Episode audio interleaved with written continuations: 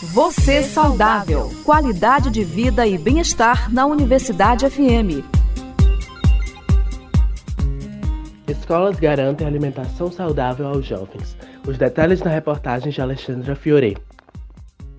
Ir para a escola garante mais do que estudar. Para muitas crianças, é a certeza de uma alimentação saudável. Isso porque no Brasil, o Programa Nacional de Alimentação Escolar, o PENAI, atende 42 milhões de estudantes. O PNAE é um programa federal criado há mais de 60 anos que fornece recursos para a alimentação escolar e ações de educação alimentar nos estados e municípios. A conselheira do Conselho Federal de Nutricionistas e responsável técnica do PNAE no município mineiro de Unai, Miriam Marcolino, conta a experiência dela há 14 anos, junto aos 7 mil alunos da cidade. A rede oferece café da manhã aos estudantes que muitas vezes precisam sair de casa às 4 horas da madrugada para chegarem às 7 horas nas escolas. Durante a pandemia, ela conta que os alimentos foram essenciais ao serem doados às famílias para garantir a segurança alimentar na cidade e até a renda de agricultores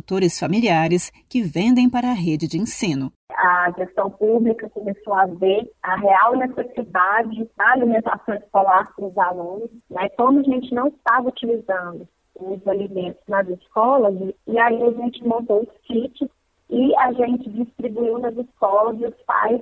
E a gente sabe que é, não só os alunos foram beneficiados, né?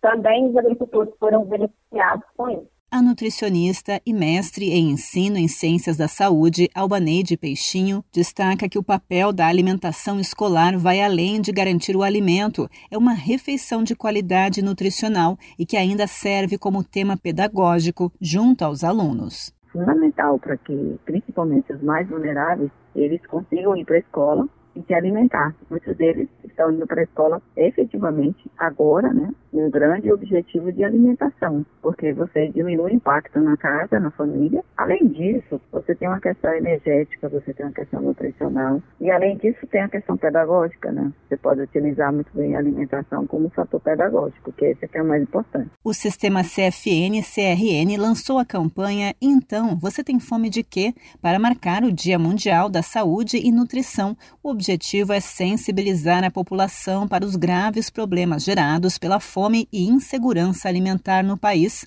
Para saber mais, acesse o site e as redes sociais do Conselho Federal de Nutricionistas, cfn.org.br. Agência Rádio Web, produção e reportagem Alexandra Fiore. Dica saudável.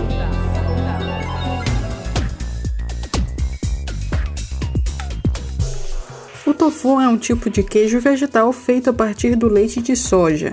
É originário da China e estima-se que faz parte da culinária oriental há mais de dois mil anos. Atualmente é muito consumido em todas as partes do mundo, principalmente por quem segue dietas veganas ou vegetarianas, pois é fonte de proteína vegetal.